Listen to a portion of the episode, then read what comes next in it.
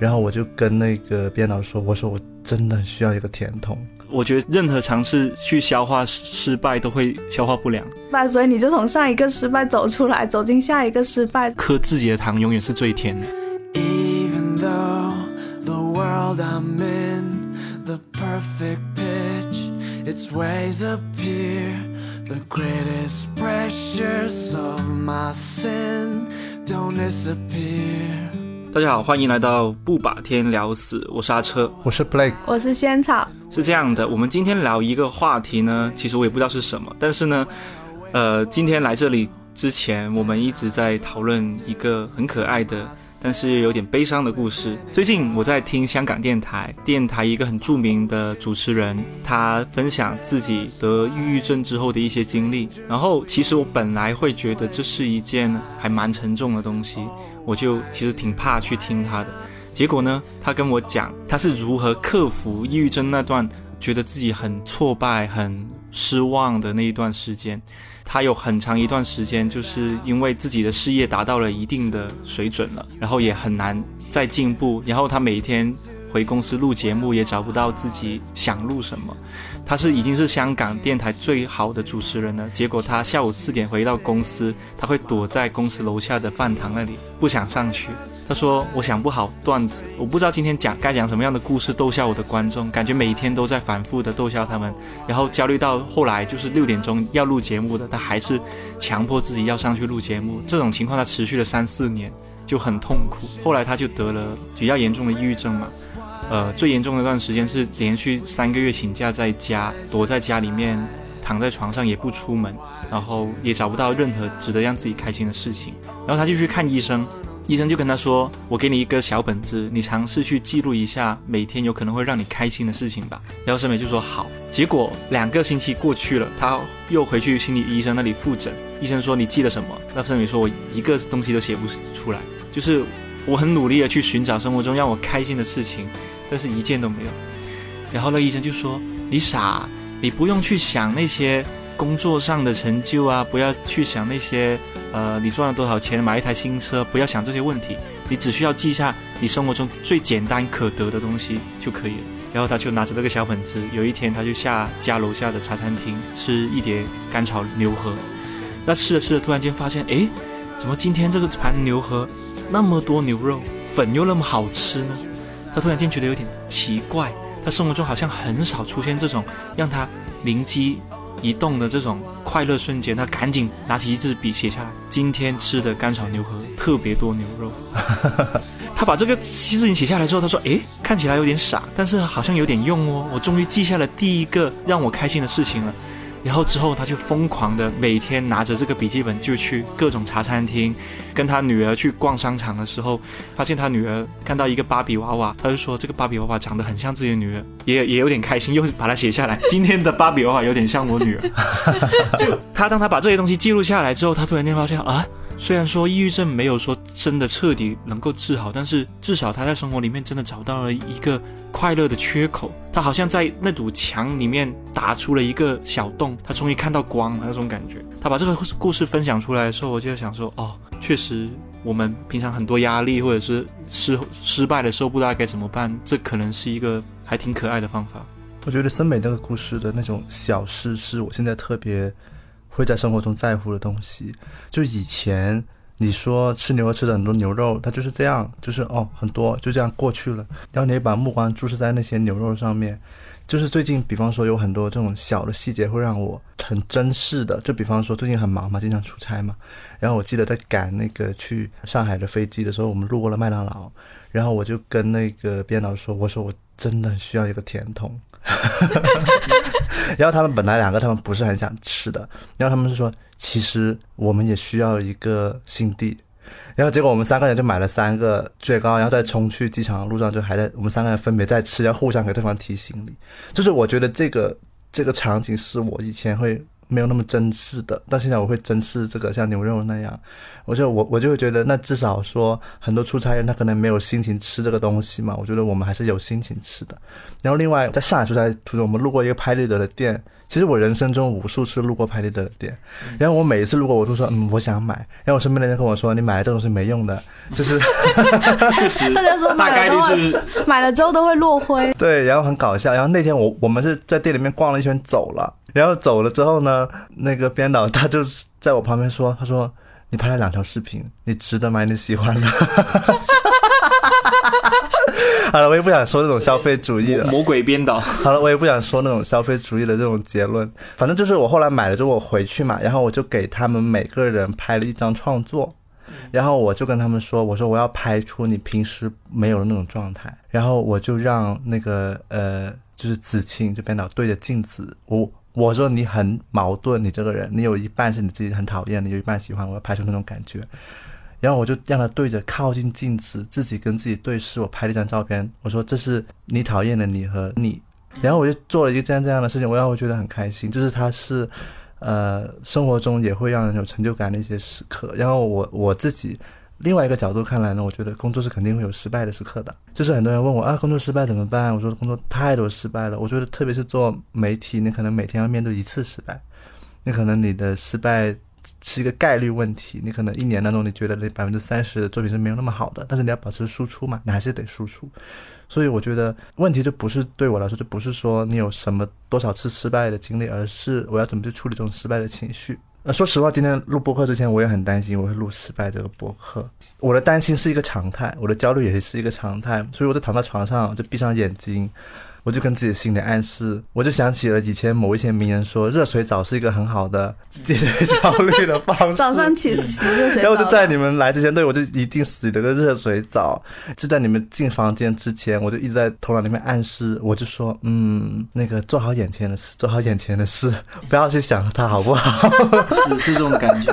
我而且我刚才发现一件很恐怖的事情，因为我昨天晚上睡觉的时候，就是我。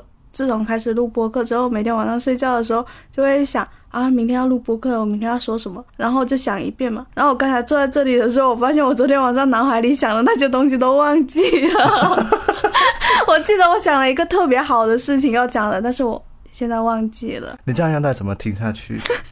不会，而且我觉得录播课很像吵架，就是你会在晚上睡觉的时候突然想到，你今天这句话应该要这样讲。你今天应该要讲这件事情的，可是你没有讲，然后你就觉得很难受。就是你对自己要求太高了吧？就是会有那种焦虑的感觉了。刚才那个就是你讲的那个买东西的事情嘛，虽然很消费主义，然后我就想到一个画面，就是我们小时候的时候会写进日记里的那种成就，可能是。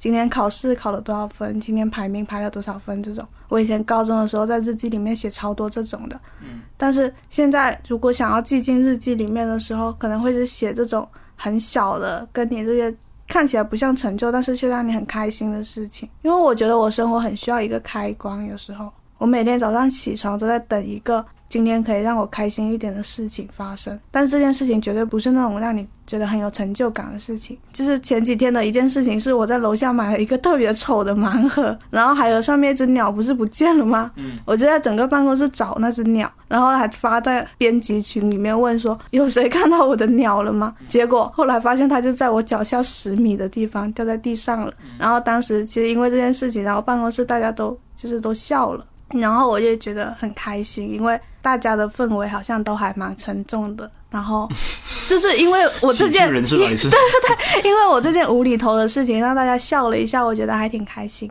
笑一下的价值，对，他只是笑一下而已。大家就是有同事就开玩笑说，小鱼的爱情鸟飞走了，然后我就觉得，但原来一直在你脚下，但原来一直在我脚下，就觉得很好的故事啊，这是。好了，让我来问一个尖锐的问题。刚刚我们都只是在讨论如何面对。失败的生活的时候，我们在找开心的事情嘛？那对于失败本身是怎么处理的呢？你就比方说，你做了一个作品没有那么好或怎么样，你是你会怎么消化它呢？我之前很难消化它这件事情，它会留在我心里变成一根刺，然后在下一次你要重新，比如说我有一篇就是有一篇稿子，它数据不好，做失败了，然后就到了下一次我重新要来做这个稿子的时候，那颗刺就会突然冒出来。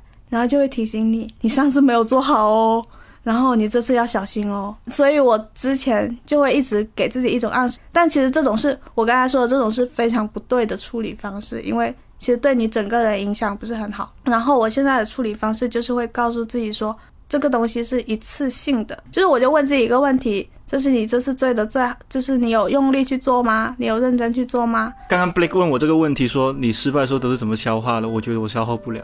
我觉得任何尝试去消化失败都会消化不良，就是这种感觉。我觉得我我至今为止，我的人生里面，我的失败至今没有消化过去，都还在我的胃里。对啊，就是堆积着是吧？但是我觉得。那又怎样呢？特别是做我们这一行的嘛，我们习惯性会安慰人，或者说我们有一些读者，可能包括我们也会在社交平台上会发表自己的一些可以可能是安慰读者的一些言论。但事实上，有时候我看到他们的言论之后，我回过头来想想自己，你我就问了一下自己，就是说阿车，你自己是真的消化得了这些情绪吗？那如果你自己都没有消化好这件事情，你又凭什么去？劝别人要消化这件事情呢？最近有一个读者，其实是一直有联系我在微博里面给我发私信，是因为。他有了个癌症，但是他非常乐观，就是他从治疗到现在已经三个多月、三四个月了。然后一个女生把头发给剃了，然后瘦了很多，裤子都快穿不上。就是他已经很努力的去鼓励自己，去勇敢的面对生活。我那个时候不知道该跟他该跟他说什么，我除了跟他说加油之外，好像啥啥都不说不了。我就说你在哪，我来看看你吧。他说他在广西，等他好了之后，他来广州也一定要找我吃饭。我就说好。我我在广州等你找我吃饭，然后在整个过程中，我感受到的是什么呢？虽然我们今天的话题是小失败，但是对于我来说，我听到他说这样的话，对于我来说也是一种小小的挫败感。我们那么多人每天那么努力的面对生活，为什么积极的人反而会有这种失落的时候，而且是很难消化的失落的时候呢？特别是他跟我说他。在网上认识一个男生，他很喜欢他，但是他说人家不会喜欢我。当他说这个的时候，我就觉得很伤心，我又不知道该怎么安慰他，我也不可能跟他说，哎呀，说不定男生会喜欢我，也说不出这样这么伪善的话。但是我在那一刻，我就在想说，那既然无法消化，那就硬着头皮上吧，就是这种感觉。到后面我也没有怎么鼓励他，我就跟多给他分享，就是一些好听的歌，然后多给他分享一些我最近在看的书。我也不鼓励他，也不安慰他了。我是希望这些东西可以慢慢的让他，至少他的情绪不会集中在这件事情上，而是在一些更多有可能有希望的事情上。我觉得就是那种失败的情绪，它可能不是被消化掉的，而是就是你怎么去跟他相处。我觉得他可能还是会一直在，但是你怎么去跟他相处？像是我翻那本《基哥家宣言》的那本书的豆瓣评论区的时候。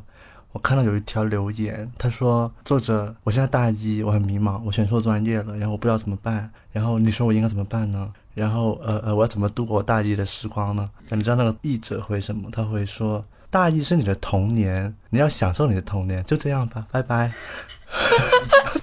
哦，他讲的很好，我现在看回去我也觉得大一是童年。他说大一你以为是什么日子？你你想在大一干嘛？就是你想出人头地还是怎样？但是你要想想，任何人在这个年纪都是都在他印象中是一个童年。他说大学毕业之后的童年还是结束。他说人就对童年的要求太高了。就我觉得那天看他聊这个问题，我觉得很有意思，因为我觉得。很少人敢把大学形容成童年，然后就像你说的，童年的失败你会怎么理解呢？你会说你消化了童年摔倒了失败吗？就是你不会用这种词去形容它嘛？所以我后来就在想说，那童年的失败它就是失败，很快就会过去了，他自己会自己会搞定他自己，都不需要你那么那么在乎。会你会有新的失败盖住它，然后你会因为新的失败借耿耿于怀。哦，这个倒是这种倒是真的。你会你今天的失败，你拿空你会你会不断的更新你的失败，所以你就从上一个失败走出来，走进下一个失败，这种感觉。哇，你刚刚说那个大一的大一是童年，那个让我想起就很很很老土的一句话，什么？幸福的人用童年去治愈一生，不幸的人用 用 用一生去治愈童年。然后我就在想，天呐！我现在想起来，我身边现在过得很开心的那些朋友，他们大一的时候绝对不是精英。我不知道，我不知道你们有没有同感啊？大一那些很精英。一大早就去打，穿着西装去实习，去跑跑跑社会的那一群朋友，他们现在都没有很快乐的样子。对啊，就是他们在童年的时候就已经逼着自己成为一个大人那种感觉啊。我想起了另外一个很触动的事情，就是我们在上海开选题会的时候，我在上海开选题会的时候，现场不是来了一位就是呃博主嘛，然后他说，但是他是抗癌博主，专门写这些癌症故事的，然后他还在和自己的病魔做斗争嘛。他现场也讲了句很触动我的话，他说，呃，我这个学霸的人设，我带了可能二十几三十年，然后直到他患病了，他才明白他这个人设是可以放下来的。他是可以去体验更多的生活的，生活不是只有成就和学霸这个维度。然后我就觉得，其实不得不说，就是大一你就非得什么事情都往身上揽的这种过程，其实也是在避免享受生活这件事情。这件事情其实是无论你多忙，在什么阶段都应该去学习的嘛。就像刚刚我们在聊的那种吃牛河的快乐，其实我觉得也是一种享受生活的能力吧。你跟他说那个放下学霸的人设，那个就很像我。今年在做的事情，我其实从小到大都是在我们家就是学霸的人设啊，因为我之前写在写一篇自尊的稿子嘛，虽然没写出来，但其实那件事情后来一直有在让我想，就是一直以来，因为我从小到大成绩都还不错，嗯，然后我爸对我的期待其实挺高的，嗯，前阵子父亲节的时候，我就给我爸发了一条。节日祝福嘛，吓死我！有点给他寄了个成绩 成绩单，说爸，我又考到第一名了，说给他寄点击，给他寄我今年写的文章的点击率。没有，因为我不是他一直想要我去考公务员什么的，然后我当时就在跟我朋友聊说，我说我真的很奇怪，我爸为什么就看不到我认真工作的样子嘛？难道要我每年就是回家的时候带一张老板写的那种期末评语，告诉我爸说你女儿是一个有在认真工作，而且工作也做得很好的人？我感。感觉很需要哎，你真的可以试一下。我就觉得，就是我爸会很认真的看我的成绩单，以前读书的时候，然后他就会一直说啊，就是对啊，这就是你应该有的成绩啊，就是他也没有表现出对你考了第一名特别开心或者是特别骄傲什么，他就觉得说啊，这就是你应该做的事情。然后我记得我高三的时候有一次考了一百三十三名，我以前都是前三十名的。然后有个朋友就问我说：“他说今天怎么没有在排行榜上看到你？你没有来考试吗？”我说：“你去第二张纸找，我在那里。”然后，然后回家我就把这件事告诉我爸，然后我爸就也笑了。然后他说：“没关系啊，你下一次就考回来了。”我之后就真的就是一直在三十名那里，就再也没有考出去过。突然间觉觉得那个同学有点绿茶，不知道为什么。哎，为什么没有看到你呀？就阴阳怪气的。也没有，他是真的很认真的问。然后，绿茶。其实我觉得很奇怪。就是我爸对我一直以来的期待，就是你就是应该那么优秀的，你就是一直在那里。哎呀，好大压力这样。所以今年的时候，就是我今年父亲节的时候，就跟他发短信跟他说：“我说我没有成为一个很优秀的人，但是我觉得我现在挺开心的。”他回我：“我的愿望就是你们走出社会之后，可以成为一个优秀的人。”哦。那是他的愿望而已啦。然后，然后其实我就有点不知道怎么讲，因为我是今年才开始慢慢去放下，说我一定要什么事情都做得很好，什么事情都做得很优秀的那种心情的。但是你放这种心情反而会做得优秀哦。对，就是因为我觉得我一直被我爸的那种期望绑架，有有点这种感觉。对你放下这种心情，你可能你忘记了外界的标准，然后你在你的标准里面做可以做到优秀，特别是做内容你。你你一直记得别人的标准，然后你反而别人会说你为什么一直讨好我，就很犯贱。对对对，这是真的。没有，就是做内容的人，就是你要做出所谓别人评眼中优秀的内容，你要持续不断做他标准一类的东西。但是你做久了，他就会说你没有特色，就这种感觉，就泯然众人矣的那种感觉嘛。本来文艺创作这件事情就是没有，因为因为它是没有一个标准的，它才会显得迷人嘛。就是我们做的每天做这种事情都是这样的。但我刚听你爸爸对你的期望，我觉得还挺伤心的，不知道为什么。可能在很多父母眼中。比如说考公这种，就是等于成为一个优秀的人要走的一条路径。很可惜的是，我们用了很多时间，做了很多事情，去向他们证明，其实我们做别的事情也可以很优秀。但是他们并不会对此做出任何正面的反应。这件事情还蛮伤心。说，可能你追另一半就很优秀。那他就说：“哦，你你还不错嘛，这个浪漫的人。可是除此之外就没了。”对啊，为什么爸妈不会评价我们谈恋爱的能力呢？我妈开始了，我妈说：“你怎么自己不会主动一点呢？你看别人家的女儿从初中就开始谈恋爱了。” 她说：“已经开始这种内卷。”她说：“她说我们家楼下那个那个姐姐就是比你大一届的那个姐姐，她从初中的时候就交男朋友了。然后你看她你你的男朋友，就指着你爸说，这不是因为他吗？光让我读书。我妈会这样评价。哦，我觉得就是你会一直被他们的期待，有时候会被他们早点回家就好了，没事。因为我最近看了为为什么我说追女就是追女生和追男生的能力这个问题呢？因为最近看到有一个实验蛮好玩的。这个实验就是，如果说我忘记是我不说背景了吧，反正结果就是，如果你让一个男生或一个女生在搭讪之前做一个智商测试，然后告诉他假的答案就是他智商很高，他就会更更多更大概率的去搭讪和搭讪成功。天哪，这是一个很奇怪的理暗实验。示。哇，这个有点用哦，听起来。对，其实我觉得在就是现在不是微信很多那些转你是什么人格，你什么人格嘛，然后一般你收到的时候你不很有成就感吗？哇，我是一个这么特别的人，然后就会发现其他人也测收到一样的测试。好了，这个不吐槽，就是那种情况，在我理解里面跟智商测试是类似的，就是如果你是测完那些东西再去约会的话，其实比你没有测那些东西去约会，你会更加自信和相信自己，然后你就会做出更多的行动，然后在心理上面就是。你认为你会做到的这件事情，是对行动力有绝对绝对的燃料作用的，就是不管是做什么样的事情。所以在这种情况下呢，面对失败这个东西，又说回刚刚那个话题哈，就是我们只要把一天把失败切割成是一天一天的方块，然后你要把失败留在昨天的方块里面，然后你今天起床，你跟自己说，哎，今天我还没有失败。你你这样去想的话，你今天的行动力一定会比你把一个月当做一个时机，说，哎呦，这个月失败了十次了，我我肯定也会失败，会更加有行动力。其实心理上的一种暗示，蛮好玩的。我刚刚以为，我刚原来我听错了，我刚刚以为你是说约会之前，比如说我是男生，我要跟一个女生约会嘛，约会之前告诉我那个女生智商很高，我我听成这样，我想说哦，这样很有挑战性，就是你是挑战型的，对我是那种我是那种挑战型的那种感觉，就是如果对如果对方告诉我他是一个智商很高，当然他不可能告诉我，他就是我知道对方是一个智商很高的人，我反而会觉得哦，那我其实还挺挺想要去试试的那种感觉，就是不光是谈恋爱啦，有可能是一些其他的一些事情，我觉得这样子挺好的，提高自己的心理预期嘛，跟标准嘛。那你是那种就是如果可能这件事情做的不太顺利，你反而会更有斗志的那一种，对啊，是吗我？是啊，你你是什么样子？就是你是一件事情，是这样的，不顺利确实会让人很有斗志。比方我们公众号的点击量，如果今天是很低的，明天就会很高。为什么？因为第第二天起床会说，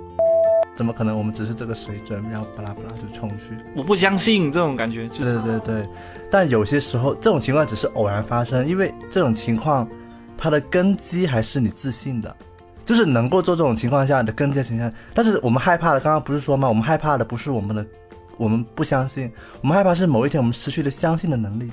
像森美，她不知道她是很优秀吗？我觉得她知道。她这么，她已经很顶级，但是她有一天，她自己开始不相信了，这很恐怖，这件事情才是最恐怖的。然后之前自己现在不相信这件事情，居然是从一盘牛河又重新相信回来。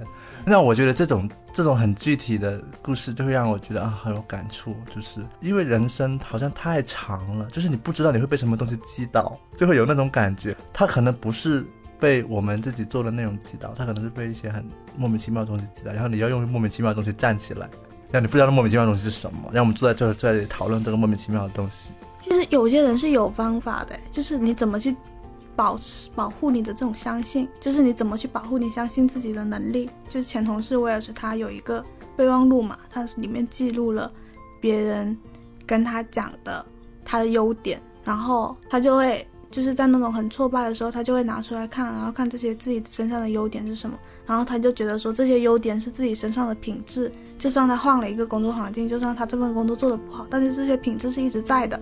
所以他就会觉得从这个点上就可以又相信自己一点，就是你怎么去保护你要相信自己的这种能力是很重要的。他这个方法很好啊，真的。然后我就跟他聊，然后他就说，他说你知道吗？就是我每次跟别人提到你的时候，都会讲你说我真的觉得你很好。然后他就跟我讲说他觉得我的优点是什么，然后我那天就把那个优点截图下来，然后放到就存起来。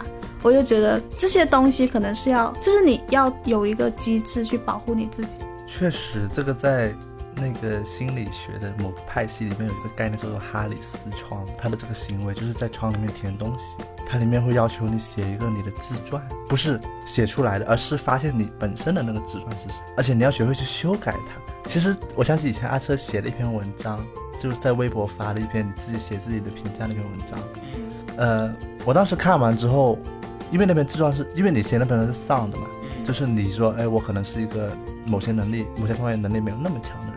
我说没有，我说我说我是废物了，你直接你可以直接说我是废物。不行，不能这么直接。然后后来我看完之后，我就在想，但是这个可能是你的一个人生小传，但如果按照你的概念的话呢，它是应该被修改的。因为一个人的人生小传，如果里面没有写自己的优点，是会让自己很难受的。然后我我会觉得你刚刚那个行为，就是 Welsh 在不知不觉帮你做的那个行为，就是你在修改你的人生小传，而且是隐性的，而且是你相信的。那这件事情非常难做到。很难但是啊。你要去跟别人，我觉得可能是你也你身边也要有这样子的朋友，他们可以发现你的优点，然后你你在跟他交流的时候，然后他能够讲出你的这种优点是什么。因为有时候太刻意的，就是我现在刻意的来夸你说你是一个什么样的人，其实你会不相信。但是在跟你聊天的过程中，把这件事情给聊出来，他就会觉得很相信。而且我还记得那个我们那个同事大匡，他有一点做的很好，就是我觉得大匡情商特别高，就是而且他做的很好一点，就是有一次我跟一个创作者在对接，就是在对接一些稿子的事情嘛。其实我很忐忑，我觉得他那篇稿子。改了很多，我觉得很抱歉。然后我其实很怕他不喜欢我，很怕他讨厌我之类的。然后他就跟大宽聊天的时候，他就跟大宽说我是一个很负责的人，很认真。然后大宽就把这句评价原封不动就截图之后发给我，就是。大宽会去主动做一个这种把别人的表扬，然后传递到你面前这种角色，我就觉得这种也很重要。他很像那种班上那种以前班上那种班长啊，就是就是给你发奖状的那种人格，挺好的、啊。因为我最近的感受是来自于交朋友吧，就是交朋友其实是可以让自己提升自信心的，或者说增加对自己的认同感吧。特别是比如说我们三个，我跟 Blake 跟仙草，我们三位其实是特别像的人，我们平常聊的话题也很接近。特别是我们相处了几年时间，互相有哪些优点、缺点都非常明显的，你都不会特意夸对方的一些优点。但我我的感受是，最近我认识了一个呃，跟我完全不是一个领域的朋友，他是搞科研的，然后他就讲话特别的有逻辑、有理、有那种理性思维为的逻辑。然后因为我的生活中充斥了文科生嘛，就是我身边几乎上认识的所有的朋友都是文科生，很少有理科生闯进我的生活里面。所以我那天晚上跟他喝酒聊天的时候，他瞪大眼睛看着我，他说：“原来。”一个感性的男人是这样的，他说：“他他生活中也没有文科生，全是理科生。他说那理科生开嘴张嘴闭嘴就是跟我说最近区块链怎么样了，最近那个比特币怎么样了，最近那个呃呃中国又发明了什么样的东西。他习惯性的也也带入了这种冷静、理性又有点乏味的语气去跟他们聊天，然后久而久之他自己也找不到自己到底特别在哪。但是那天晚上他就。”瞪大眼睛听我讲故事，他就说：“哇，我脑海里面残存的一点点天马行空的基因被你调动起来了。就是比如说，我也曾经是那种在实验室待到三三点钟，很想冲下楼去跑步的人，但是我不没有这么做，因为这样子第二天就起不来了。但是，但是我脑海里面还是有很多这种想要做疯狂事情的举动，然后跟你聊天这件事情会。”让我调动起来，也让我找到自己特别的一点。然后我听到这个评价的时候，比我听到任何的评价都要开心，因为我觉得我做了一件非常好的事情，在一位新朋友身上，我影某种程度上影响了他对一生活的一些理解，这是我很有成就感的时候，比任何朋友夸我啊在车里有多好，这种都要实在一点。好，这故事再让我们尝试基于这个故事来夸一下他。首先，你是一个很擅长交新朋友的人，把它写进你的哈里斯窗里面。然后你一定要需要这种新人的收手，然后最好是跨界的，就是跨界你才能给他。这就是这是你保护相信自己能力的方法。对，然后第二个就是你要把这个人夸过你这件事，这么认真夸过你这件事情记下来，写到你的备忘录。现在开这个备忘录。我觉得，我觉得他跟我是一样的，就是太熟悉的人、太亲近的人夸他，他反而不相信。对对对，这种是，其其实这种不是很好了，因为别人我我每次夸你都超认真的。我知道，我知道，你夸我还是开心的。我不信。你看你又不信我了。但是很快就会忘了，啊没有这种新的人夸奖会印象深刻，因为我们能给出的夸奖太像了，你知道吗？哦，类似的，对类似的，就我你们不会说出那种你调动了我脑海里面天马行空的基因这种话，对对对因为你们本来就是天马行空的人。因为我告诉你，就是阿车，我觉得我跟他很像一个点，就是我们都很喜欢新鲜感。旧人的夸奖会逐渐陷入疲你这样说很危险。我也是。我也很需要新鲜的夸奖，就像我们呃，最近我在跟朋友说，我们在录播客，我们就我们可以请你上播客的时候，我是很期待。他说啊，我很想上你们播客这种评价，但是以前我写文章的时候没办法做到这一点啊，我只能跟他聊，让我自己写。就没有交流吗？其实我刚才有想到一件事情是，我不知道我还是不是还是其实还蛮依赖外界的评价的。就是我前阵子就可能上个星期、上上个星期的时候，工作特别累的时候，其实我半夜的时候有在做一件事情，就是我半夜的时候会打开某一份聊天记录，然后那个聊天记录里面就是那个人的对话是，他就会经常夸我、安慰我的那种，然后我就打开那份聊天记录去看他是怎么安慰我的，他是怎么夸我的。然后，因为我我记得有一次是那种原来要哭了我。就是就是就是有一段聊天记录是这样子，就是有一天就是我早上可能八点要出门去复诊，但是那天下雨了，然后我打不到车，然后我就要迟到了，我就整个人就很焦虑，觉得自己怎么又迟到又打不到车，又要待会又要面对牙医，就是那种你怎么又迟到了这种心情的时候。然后他就说，可是是因为今天下雨了呀，然后所有的东西都黏糊糊的，只有你可以在这个环境里面游来游去。就是他会讲一些这种安慰你的话，可惜播客不能看到我的眼神，我看他眼神是 他怎么那么会用一种那么抽象的方式来安慰你呢？他怎么那么会啊？那我怎么我要我简我简写一下你的话，真的很会包装，就你怎么他怎么这么会，不就可以了吗？反正就是这种时候，然后我就发现我其实还挺需要这种一点点精神上的安慰的。然后我就半夜睡不着的时候就开始看那些聊天记录，然后从里面找到一点点慰藉。这样子我就我就看到半夜可能看到两点半，然后就心满意足的睡觉。这样子会让自己感觉有一点力气去面对第二天的生活。所以这个人是暧昧对象吗？我想找他问一句。这这个人是过去了的暧昧对象，哦，那也很好。啊就是但是我觉得雨，我说真的，我觉得磕自己的糖永远是最甜的。真的，我我真的我刚刚总结出来，就是从大各位的故事里面总结出来，就是你去磕别人的糖，你去从别人上获得动力是很难的。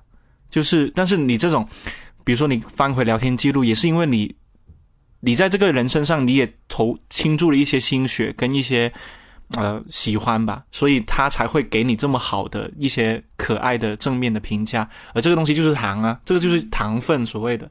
像我那个朋友也是一样的，他只是简单的聊聊天，但是我我想起那件事情，我还是会很开心。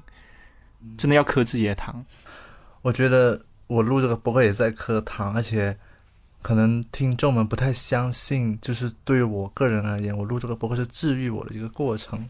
就是我可能今天工作很忙，我很累，然后但是录完之后，我希望他是开心的，然后他确实做到了这一点。可能就是就可能听的你们和的不能不太能知道录这个博客对未有你的编辑意味着什么。对，我想说一下这个点。就听的人，你们愿意有几千人在点，我觉得是对我们来说非常重要的，因为这是一个新的舞台。对仙草来说，上周特别开心的一件事情，就在我我觉得是在我整个昏昏暗的一周里面，冒出了一件特别有光亮的事情，就是我们第三期的播客就是上了首页推荐嘛，啊，被推荐对，被推荐了，然后我整个人就是我好了，我 看到有，我看到好像有一万多一万多播放，然后有几百条留言。我当时就在想说，天哪！你想到有一万多个人愿意花四十分钟、五十分钟时间去听我们几个人说话，这件事情还蛮神奇的，有点像回到了刚做公众号那段时间。哇，每天点开三千、四千、五千，你都觉得很神奇。但现在虽然我们对于公众号的数字已经开始有点脱敏了，其实是感觉不一样，因为一个是全新的平台，特别一种不同的、更加走心一点、更加实时一点的一些交流方式，可能会给我们新的动力吧。其实其实播客播客的留言每一条我都有去看，就是我觉得下一周的看可能是又会看到就是一些特别好的评论吧。我喜欢大，我喜欢听到大家说啊，我就是觉得你们好像是坐在我旁边聊天，然后聊出那些平时我不会跟朋友聊的东西，这种我就会觉得特别开心。好，期待各位的留言。你们呢？你们下一周的谈是什么？